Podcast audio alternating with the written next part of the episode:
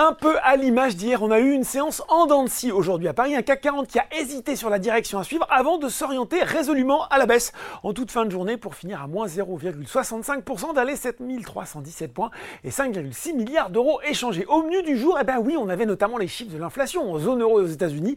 Alors en zone euro, elle s'est établie à 5,3% en août en rythme annuel, en tout cas pour l'inflation sous-jacente. Et puis aux États-Unis, le très attendu indice PCE, le chouchou de la Fed, est ressorti comme prévu à 3,3% en juillet et à 4,2% pour la version Core. Un chiffre là aussi en ligne avec les attentes de quoi conforter les attentes des euh, investisseurs qui misent sur un arrêt ou au moins une pause de la hausse des taux de la Fed ou de la BCE à 17h45. Wall Street est toujours en tout cas orienté à la hausse, plus 0,1% pour le Dow Jones, bon c'est timide, et plus 0,4% pour le Nasdaq. Si on regarde les valeurs en hausse à Paris, eh bien justement les titres exposés au coup d'État au Gabon hier retrouvent des couleurs aujourd'hui. Aramet a annoncé le redémarrage de ses activités et progresse de 11,4%. Morel et Prom 5,4%. Euh, toujours très volatile. Atos est lui dans une bonne séquence, quatrième séance de progression et un gain de 5,5% aujourd'hui. Les foncières Covivio et ICAD s'apprécient également et Téléperformance était à nouveau la valeur la plus recherchée sur le CAC 40 devant Veolia. Enfin sur le SRD, une biotech chasse l'autre. Hier c'était Valerio Therapeutics. Aujourd'hui c'est AB qui flambe sans raison apparente, plus 33,5% quand même.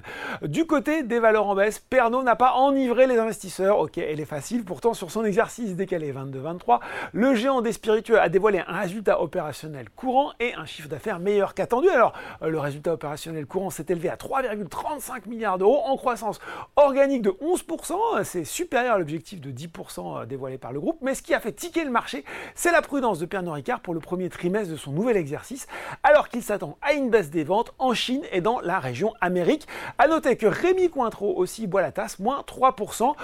Autre publication plutôt mal accueillie, celle d'Eiffage, le groupe de concession et de BTP qui a pourtant confirmé ses perspectives annuelles après avoir dévoilé un résultat net par du groupe hausse de 10,7%, 392 millions d'euros pour son premier semestre 2023, mais avec une marge opérationnelle en repli de 0,1 point à 9,7%. Ça reste également euh, compliqué pour Casino, moins 8,5%. Et sur le CAC 40, les valeurs de luxe LVMH, Hermès et L'Oréal étaient à la peine. Voilà, c'est tout pour ce soir. En attendant, n'oubliez pas tout le reste de l'actu et et finance est sur Boursorama.